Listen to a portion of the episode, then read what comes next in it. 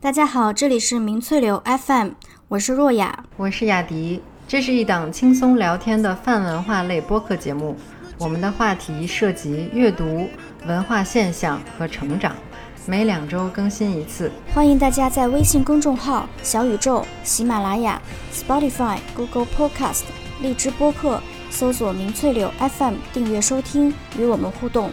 苹果播客海外用户可直接搜索“明翠柳 FM”，中国服务区请复制 RSS 地址进行手动添加。没有那么聪明，反招人喜欢。承认自己这么多一年来是个傻子。立吃货的这种人设，更是一种拉近和普通人之间的距离。这一切都和他后来形象就相差太远了。今天我们要来聊一下关于追星的故事。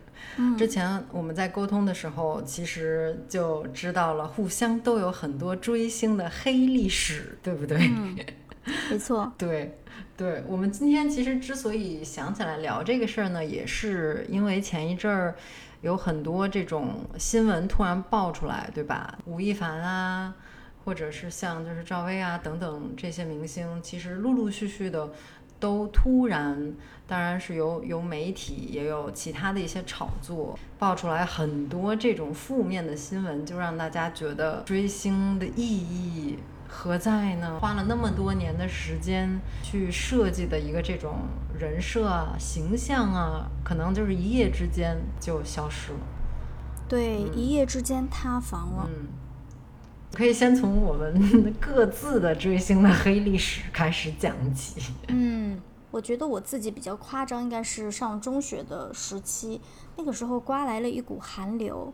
嗯，有一家非常知名的娱乐公司 SM 公司，当时推出了好几个特别特别火的团体。哎呀，特别暴露年纪。说吧。嗯，我很喜欢的东方神起，还有很冷门的一个女团叫做天上智喜，后来的少女时代。嗯，当然现在回看，除了他们真的本身很有实力之外，绝对是离不开公司对他们从形象上到人设上的这种全方位的包装，嗯，但是当时不知道人设，就会觉得啊，我看到的就是他们本来就是这个样子的，嗯，但其实东方神起其中一个成员在之后也是因为各种各样的负面新闻，包括吸毒而。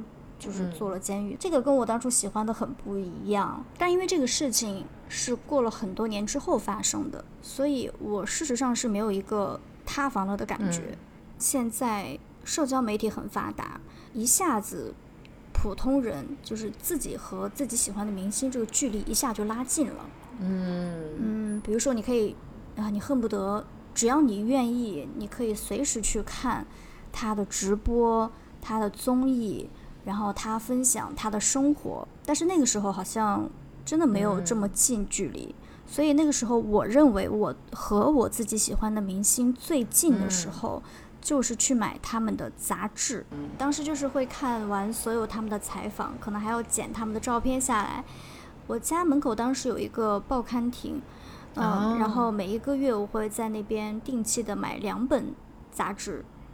在每一本杂志的最后都会附有一张 DVD，然后这张 DVD 考的就是他们当时的综艺录制的综艺。那个时候 看综艺也没这么方便，就会看到舞台之外的他们，因为综艺是可以展现你除了你唱歌和跳舞实力的一些呃地方，应该也是所谓的打造人设的一种方式。然后就会觉得他们真的很善良、很完美、很有实力，完美的对象的感觉，就好像是陷入了一段这种恋情。嗯嗯，对，真的是这个样子。现在的话说就是女友粉，就在综艺里面体现出他们很会照顾自己的队友呀，然后很幽默风趣、很木讷，没有那么聪明。反倒有时候是招人喜欢的，你会自动的觉得哦，他又有实力，然后又很善良，然后还会吃亏，激起一种保护欲的感觉。自己作为假设是他女朋友的话的那种心情。嗯，那你现在回想的话，还会觉得就是能够理解当时那种心情吗？一下学就冲到那种每个月 定时冲到报刊亭那样。嗯，当然呀，每个月就是都会有我疯狂的身影出现。嗯，今天不可能再这么疯狂了嗯的喜欢一个明星了。呃，但是你让我再看小时候，我肯定是可以理解的，因为那个时间刚好就是我的青春期。有一个调查是说，追星最高峰的一个年龄段就是十四岁到十六岁这个之间。其实说白了，这个时候就是你非常想谈恋爱。或许现在的老师已经是九零后，或者家长也越来越年轻，会比较有健康的态度面对女生或者男生对异性心里产生不一样的这种感受的时候。但是好像我的父母还有老师嗯。会比较消极，会觉得这是不好的。嗯。嗯，所以我在想，如果在现实生活中和异性走得近是被禁止的一件事情，那它总要有一个出口吧？对，这个出口就是追星，嗯嗯，它是一种代替品，嗯嗯嗯。而且有个好处就是嗯。你可以无限的去想象对方是一个非常美好的人，嗯嗯，因为你不认识他，因为你跟他有距离，而且会有一整个团队为你打造一个百分之百完美的人。嗯。嗯嗯，又有实力，然后嗯又嗯善良，然后又开朗。有道理，就是嗯。它是类似一种取代恋爱的代餐，对吧？零卡零卡嗯。代餐，对。就无负担，对，是的，嗯，吃了和没吃一样，这个恋爱谈了跟没谈一样。对，嗯，安慰式的。那其实你刚才说它是一种青春期特别容易有的一种行为，我当时追星追的最猛的时候，好像已经过了青春期了呢，好像已经是十八岁到二十、啊到二十岁出头，那你真的是挺叛逆的。这个就是青春期的黑历史。嗯对，也可以说是来的太晚了。嗯嗯我的那种追星和你的稍微有有点不同。首先是我喜欢的是日本的偶像组合，嗯也是一开始的时候信息渠道比较少，后来是大学就开始上网变得频率变得越来越多。嗯我还同时在学日语，所以就是各方面这些对这些机缘巧合让我觉得，哎，这是一个很有缘的一件事儿。现在去看来的话，我觉得。就是还是挺幼稚的吧。我喜欢的那个组合是属于啊、日本的杰尼斯公司，其实也是一个就是类似 SM 这样一个批量生产、对产明星的工厂。嗯但是他们的这个卖点之一呢，其实就是他们的这种男团都是从小就是大概，呃，从十可能十岁或者十一二岁吧，就进入公司，嗯，嗯基本上他们的就是任何一个大多数男团都是这样，就从十一二岁就进公司，然后你会眼看着这些男孩儿，就真的是男孩儿，从小。一步一步长大，就从最小时候可能就是很憨憨的，很很可爱，然后跳舞可能也跳不好，到有一天你懂的，就是毕竟经过了十可以年，独当一面。对呀、就成为了一个就是耀眼的一个明星，包括像就是大家我们都知道木村拓哉吧，就是他也嗯是这个公司里面的一个男团之中的一员嘛，哦，所以说。在这种流水生产线的制作之下，我觉得就是他们也确实是成长了很多。就是这种成长呢，让让我当时可能也有那种所谓妈妈的心理，嗯。就可能不只是女友，那你就是最早妈妈粉的鼻祖了，祖 不至于不至于，对对对，但是 有，嗯就是像我特别逗的是，我觉得当时我比我喜欢的明星还小呢，但是我会口口声声说这是我儿子，然后我现在想想觉得，嗯，也是有一些的奇怪呢。真的是有有点奇怪。哎，那嗯我会比较好奇的是，因为你已经上大学了，这个时候你应该已经很有钱了吧？就是当然是嗯，对比青春期嗯的这个阶段来讲，那你会为你的偶像花很多钱吗？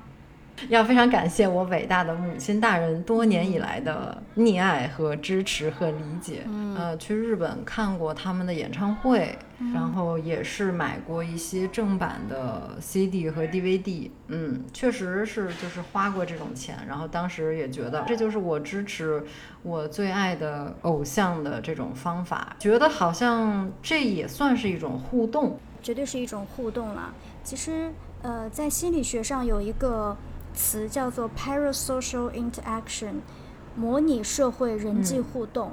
这个概念是一九五六年心理学家提出的，嗯嗯其实就是在描述这样一种现象，就是嗯各种媒体的出现会让粉丝有一种错觉，和偶像之间的互动不仅仅是一个哦很遥远的人。嗯就比如说你喜欢日本明星，你可能会嗯嗯，看到他们从一个素人变成养成系，变成一个明星，你会给他们嗯花钱。刘阿姨的这个钱全部，对吧？嗯，对，经由你一路流，对流向日去到，了日本，是一个摆渡人，金钱的摆渡人。对，所以，你社交人际互动这个词虽然是在很早之前就提出来了，但是这两年大家应该会感觉更明显，尤其有各种嗯养成系的这种节目综艺出现，所以粉丝嗯就要花更多的时嗯间、精力、金钱去帮助。去支持自己的偶像，可以最终成为闪闪发光的明星，站在舞台上。所以真的会有一种嗯很强烈的参与感，是你参与了这个你的偶像的人生，参与到他的嗯事业。嗯，还有一个就是明星直嗯播。有时候可能嗯自己喜欢的明星偶像在家里面穿的很家居，甚至只是在洗脸，然后一边跟你聊天，这个更会嗯给我们嗯带来一种错觉，就是他仿佛是我身边的人，虽然是面向嗯大众的直播，但你觉得就是一对一的。那种嗯感觉可能真的特别像是嗯你在跟自己的好朋友视频聊天，嗯看到了更多面的他，会觉得会误以为自己很了解他。而且它是这种虚实结合在一起，因为你既会看到他在台上表演，然后那种完美的演出，然后另外一方面，你可能也能看到，就是综艺里面或者像你说直播里面，他可能就偶尔也会挠挠头啊，或者什么抠抠耳朵啊，就是这种。就是和普通人一样的这种小动作，就真的会让人觉得，哎，他就是我身边的一个人。虽然就是大家理性上其实也很知道，就是他不可能 和你是其实不是同一个世界的人都。对，但是人总是很感性的，嗯嗯，常常这种感性是占了上风的。对，嗯嗯，还有就是我们前面提到，这可能是一种人际交往的或者说情感上的代餐。嗯，这种代餐会有个好处，就是嗯现实生活中的人人与人之间的互动是有一些风险的，嗯可能会被拒绝，可能会生气，然后嗯，可能会出现沟通嗯不畅等等。可是追星是一个不会有风险、不会被拒绝的事情。而且就是你想走就走，你你明天不买专辑了，他也不知道你不买了。看来你干过很多次这种事儿啊。嗯，那我每天喜欢，同时喜欢很多人，像像很多人，现在大家都是这种老公，老公没几分钟嗯，可忙了。嗯，我们前面提到了人设，嗯，对了，我想先问问雅迪，你是怎么看待明星有人设的嗯，这个问题呢？人设我觉得也是有必要的吧，就是对于明星来说，是一种自我保护，然后对于粉丝来说，它是一种，因为就像一个故事一样，就是其实粉丝是想要看到一个人成长的这个变化，那他其实成长的这个历程对我来说是一个故事，那么这个故事的主人公。他就是要有一个某种这个性格特征吧，所以可能这个就是对我来说人设，我觉得就本身它并不是一个嗯完全不能有，或者说就是一个很不好的一件事，这个我倒不觉着。哎，对，明星从某嗯种角度来说，真的是在某个情景、某个故事情节下的一种角色。所以，如果能够讲好这个故事，对于明星自己、嗯对于他的公司、对于粉丝，其实都是一件获益的事情。但是前提是不要有太大的翻车。嗯，前几年会有女明星会立吃货的这种人设，就是会在工作的间隙不停的吃，嗯呃，然后但你看她的身材就会嗯。知道，嗯，她一定是一个很节制的，所以才能保持这样子姣好的容貌。嗯。嗯，这两年又会有女明星站出来说啊，这些都是假的，就嗯现在又有真性情的人设，对，就说嗯嗯，看那些女明星这样吃是不可能的，她只是摆摆样子，嗯，其实这两种人设都会嗯，可能在不同时期起到了不同的作用。立吃货的这种人设，它更是一种拉近和普通人之间的距离，因为明女明星已经很完美了，嗯。但是她因为吃点东西就会很开心，她是一个很善良的人，嗯，容易获得满足。这是卖的一种、一种梦想，对吧？对卖梦是的嗯嗯，其实有时候看，比如说最近一个阶段，到底哪一种角色会非常的讨喜，有可能是人设，但也有可能是真的他的个性吧。呃，也会了解到大家的一些生活状态。嗯，比如说最近很热门的《披荆斩棘的哥哥》大湾区的代表，就是陈小春这些人，真的非常受大家的喜爱，感觉很松弛，然后也不是那么聪明，就是。当然了，他们本身那个年代香港的嗯明星都是魔鬼训练出身的，所以他们的确有足够的实力，所以现在大家在看到他很轻松的样子，会觉得是非常的嗯疗愈。嗯，如果你本身基本功不扎实，那真的是只会迎来骂声。嗯，所以看到他们风轻云淡的感觉，在享受这个节目的时候，真的会，嗯，觉得很对，很轻松吧。我会觉得陈小春他们不是人设，就因为他们也没有必要了。可是，嗯，的确他们这样的个性会被大家喜爱。有时候生活中缺乏什么，我没有这个特质，当我看到这个人有的时候，我就会非常的欣赏。比如说这两年随着女性独立意识的上升，嗯，白幼瘦嗯不再是可能女孩嗯现在去追捧的了，就或者至少它不是唯一一个标准了。就他其实是一个传 统的，嗯，男士的男性视角，因为白又瘦，其实某种程度上代表着顺从。嗯，但是现实生活中可能又不未必会做得到，所以就会更喜欢这样子的角色了。其实人设的设计就是要看他是不是从正面的一个角度出发，因为人间的疾苦有很多嘛，但是你可以引领大家就是朝更好的方向去看，比如说你可以让明星去创造这种啊人要有梦想啊，人要会努力啊，就等等这样的这种。方向，你也可以会有一些比较堕落那种方向，就是也是会是看着看着会是很好的，那个价值观可能就会有些问题。嗯，举一个反例吧，就比如说像林志炫的人设就不那么讨好，就是他其实未必是人设，嗯就真的可能是一种就是人的这种呃个人特质。就是林志炫也参加这个节目，然后刚开始他们这个他们一组有两个是很优秀的舞蹈演员。好像一个是跳古典舞，一个是跳现代舞，然后还有李云迪，还有他，就是他们其实是一个非常神仙的一个组合。林志炫他比较在意的是这个舞台最终大家就是呈现一定要完美，所以他是觉得舞蹈演员，尤其是可能其中就是有一个舞蹈演员叫李想，他可能会觉得啊，李想你你的舞跳的那么美，就是你就去。把你的这个优点做到最大化，那李想就会有一个想法，是我来这个舞台是挑战更多的，我也想要唱歌，我也想要干嘛，所以他们两个当时就为这个事情发生了一些冲突，然后大家就可能看到了这种，就是被老领导支配的这种恐惧吧，所以可能这个就是真的是比较比较不吸引人，或者说比较，嗯，但是其实作为我来说，我会觉得我可以理解林志炫。我不会觉得，嗯、哎呀，这林志炫怎么这样，怎么那么固执？就固执是真的，就是他可能是一个客观事实，嗯、但是他就是一个，嗯嗯，他就是一个老的艺术家。比如说，在我前两天看的这一新的一期，是他最后表演的时候太投入了，最后唱完的时候从台上掉下去了，就是反正看起来都挺疼的。哦、那个舞台再低，它也是很很高，它是升降台嘛，嗯、马上就爬起来，嗯、然后他。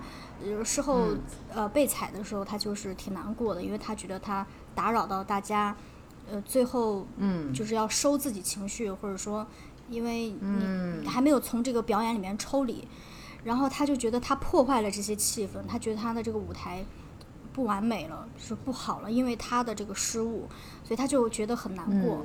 所以其实看到这个，大家又开始，哎呀，原来林志炫也挺好，就是你知道很容易被这种带着走，因为你会有带着你自己的这种这种投射。但确实是对于年轻人来说，可能他这个角色不是，或者他的这种个性不是特别，不是特别讨好的一种角色。但是就是可能需要理解吧，就是他是艺术家，他希望舞台是好的，有时候的确是顾不到可能别人会。会怎么样？就他有他自己的这种坚持，但是可能大家更喜欢的是放松的，然后善解人意的，然后就就是可能会喜欢这一类的吧。那么就是他的坚持和比如说你刚才说的另外一位理想的这种想要挑战一些新的领域的这种矛盾，我觉得他也会。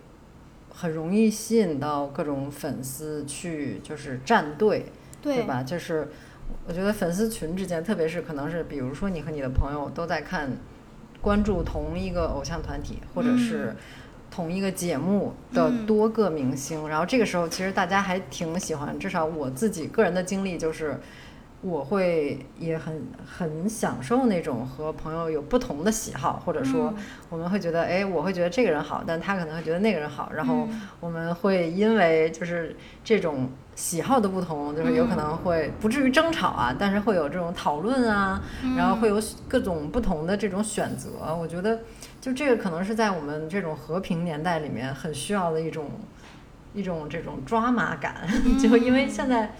嗯，没有什么特别大的矛盾存在，所以呢，我们就是没有矛盾也要创造矛盾，就是这种感觉。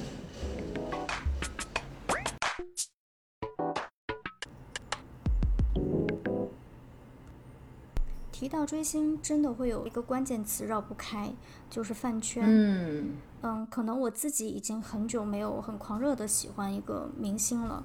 所以我常常在看到这个词的时候，都是因为一些负面新闻被推上了热搜。嗯，除了一些极端打赏偶像或者说支持偶像的这种行为之外，我印象比较深刻的、比较普遍的就是两家明星之间的粉丝往往会彼此攻击，在网络上掀起骂战，而且。常常这种骂战是一种有组织、有纪律的行为。对，那就会有一种疑问：追星追到后面，为什么会有一肚子气？就是为什么大家会越来越激动呢？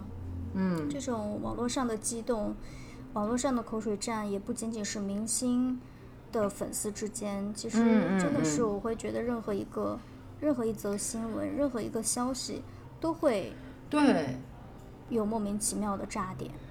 单单只是在网上交流的话，就反正你是冲着一个没有面目的一个人或者是一个账号去说话，所以其实可以不带任何感情。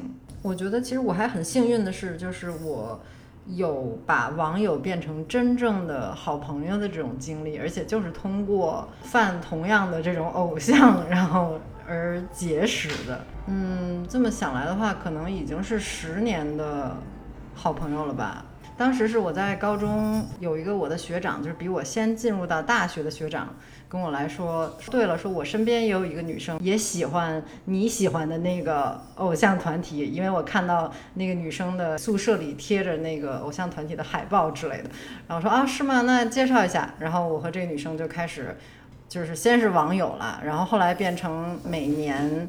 呃，美国感恩节的时候，就是因为学校的宿舍都会关闭，所以国际生其实就是没地儿去嘛，所以我们就开始每年一次的一起去旅游，变成了牛郎织女的这种状态，就是每年会见一次这样的。甚至之后，我们还有一次曾经就是彻夜聊天，真的是彻夜，就是从晚上聊到第二天早上，有点像是朋友之间有共同的兴趣爱好，所以因为这个，嗯。你们俩的情感也走得更远，一起陪着明星进步。对对对，有很多这种共同成长的感觉，或者是共同看着我们的儿子成长的感觉。妈妈粉，沈腾跟黄渤也有妈妈粉哟。不太理解这个世界。嗯，是沈腾、黄渤也是有妈妈的人呢。嗯。这两年明星塌房变得越来越频繁，而且往往都是爆出很大的新闻，不仅仅是道德层面的事情，涉及到法律层面。嗯，比如说，嗯，郑爽的这一就是代孕的事件，可能会让大家讨论代孕是不是合法的，或者说，即便在合法的地方，那是不是一种富人对穷人女性的剥削呢？包括这一次吴亦凡的事件被爆出来以后，其实很有意思的是，粉丝会在第一时间拒绝接受这个事实。那，嗯，就是我也想，嗯。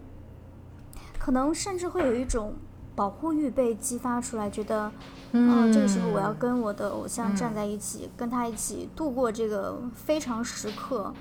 嗯，吴亦凡在他的国内社交网络被禁言之后，如果看他的海外账号的话，其实他还会看到很多的这个粉丝会留言说啊，我们我们会等你，然后我们会相信你，就是。他还是个孩子，中国人的八大原谅，嗯，来都来了，嗯，大过年的 来了人世间吗？对，嗯，就是粉丝会拒绝接受，对，我觉得会会去开脱，嗯嗯，你怎么看这个呢？我觉得作为粉丝真的就是很难接受吧，因为他的人设其实是精心设计的，然后又是。这么多年以来都维持着很良好的这种面貌，这种幻想，就是啊，世界上存在着这么一个接近完美的，又努力又上进又刻苦又有钱还帅，然后又是这种有国外的这种出身经历等等等等。我觉得这个这一切都和他后来爆出来的这种负面的。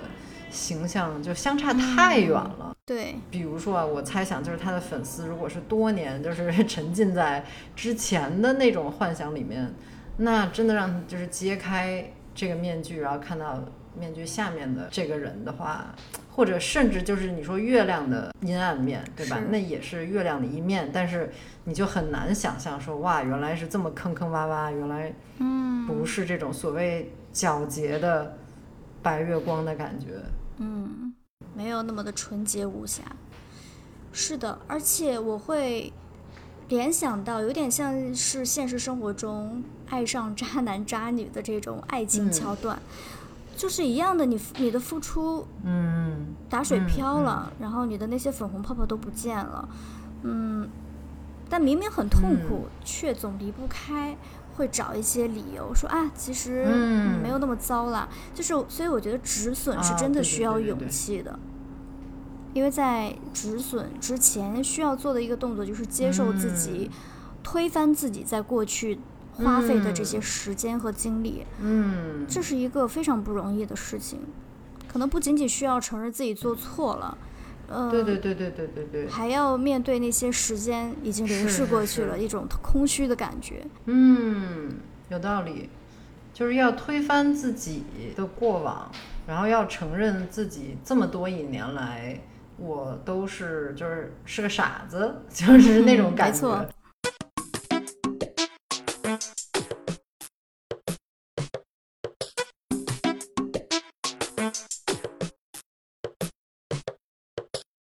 那其实我觉得人设的塌房还有很多种，就是其中也包括说有很多，特别是亚洲的明星，就是出于这种公司的规定，或者是不成文的这种规定，就根本不能公开的谈恋爱，就结婚的话就更不用说了。特别是那种很多年以前的那种明星，就是像。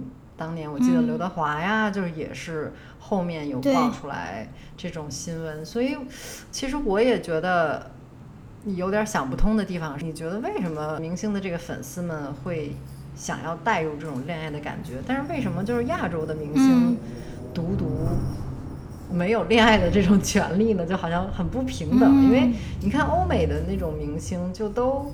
想怎么着怎么着，就是他们有时候也会隐藏恋爱，但是那种好像更多的是嗯出于、呃保护自己的隐私的考虑，而不是说嗯我怕我一恋爱就没人喜欢我了这种。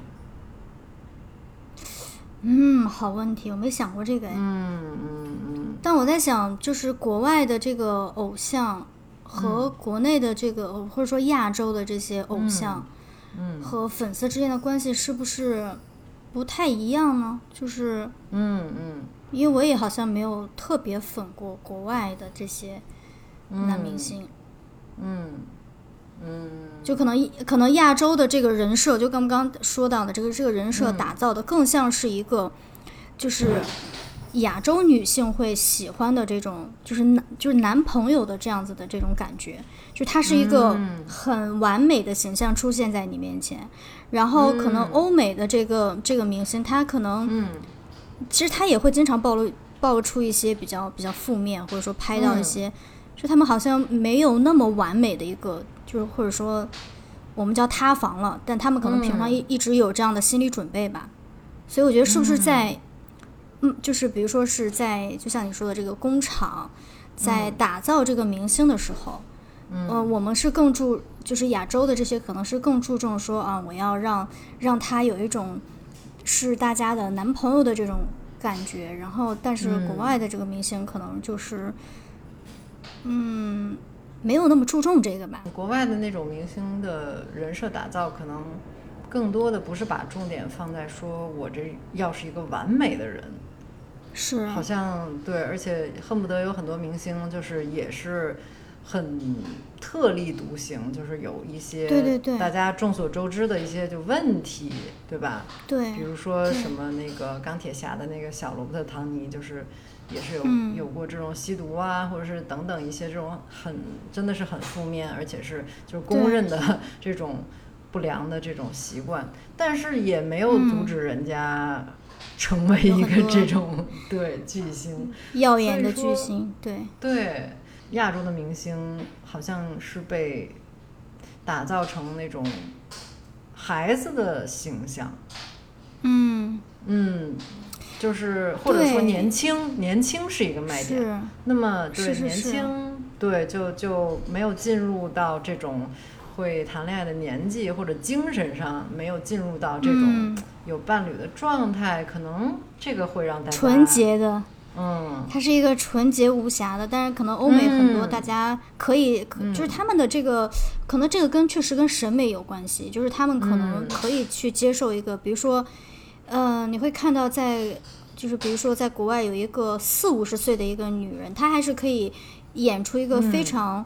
非常妖娆、非常风情万种的一个人，但你如果在国内的话，嗯。肯定会被骂呀，或者说在亚洲，不不仅仅是中国，就可能对我们更喜欢是更年轻化的这种美。嗯。即便是我们说的这个什么乘风破浪姐姐，就大家都说，哎呀，姐姐太棒了，独立女性，嗯。但还是会说，你看她的这个状态，就是四十岁的状态，五十岁的状态，就是这个状态，你看就跟二十岁一样，对，还会做这样子的这种类比，所以我觉得这个可能跟审美也有关系，然后就是跟我觉得这跟文化也有关系，是不是亚洲的大家对于道德的要求会更高一些，然后嗯，嗯。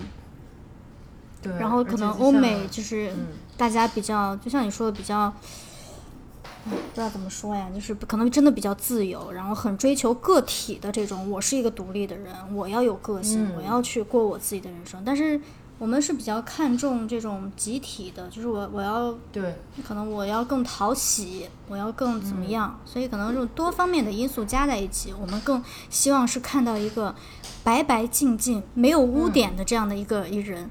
但是他们可能就会觉得没有关系，他是保保证他在过他的生活，他饱经了各种有各种各样的这个经历，好的坏的，但他今天是这样子。其实对于这种年轻的追求，可能不仅是对女性的偶像和明星，就是对于男性明星，也是大家很喜欢说哦。他虽然人到中年，但是还是一个少年，或者是他心里还是赤子之心，就是这种。嗯、是没。错。那你现在还有像小时候一样那种很狂热的喜欢一个明星吗？我觉得还真喜欢不起来，或者是狂热不起来了，就是也会偶尔看一看。前几年喜欢看那个张艺兴的一些综艺。嗯，哎，你喜欢张艺兴吗？前几年有，就是看那个那个什么来着？那个，对对对对对，忘记叫什么名字。我想说极限六 傻，然后我觉得不对，只有三傻。对，这是一个好。对，但其实是就是做的非常好，特别是前几集，前几那个原班人马的时候，对对对。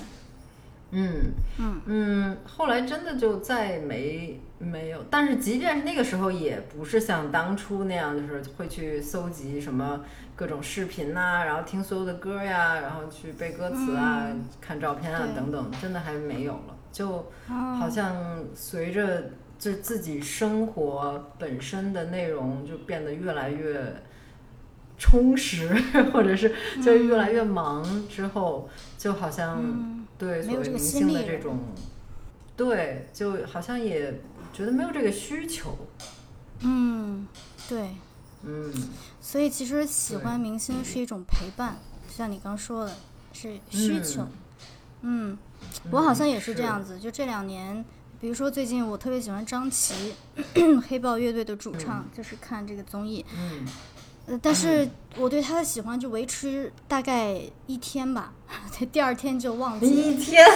对，然后可是下个礼拜再看到他又要登台的时候，我还是就是非常激动，就是想说这是谁来着？忘记了。对，就是我现在这种喜欢，可能就是他不出现我就忘了，但他一出现我就哇，好喜欢他，就不太像是过去，就觉得他就是你身边的朋友、你的家人、你的。就是会有很多幻想，嗯嗯，这说明我们老了。就这样，我觉得还挺健康的耶。对对对，是。就是把它当做一种生活中的一种零食吧。对。就零食肯定比正餐好吃，好吃，就每一口都都都很好吃。对。就不能使劲吃。对。嗯嗯，好比喻。真的还挺感谢这些明星的这些。出现的，我觉得。对，尤其是在喜欢喜欢歌星的时候，因为其实过去我都喜欢的是组合嘛，然后现在再去听到那些歌的时候，一下子就回到了当时，所以嗯，对，有一种也是一种礼物吧，追星也不是一无所获的，是。嗯。就是看到这种像你说周杰伦或者是其他这种，真的是很有实力，然后又是不断在拓展他们自己的这个各方面的能力的这种人，我觉得是真的是很值得尊敬，也值得去就是在心理上去崇拜的这种人。没错，那我们今天的节目就到这里，也希望听到大家关于追星的故事。你追的明星有塌房吗？嗯，希望没有。好，我们下期再见。好的，谢谢大家，再见，拜拜。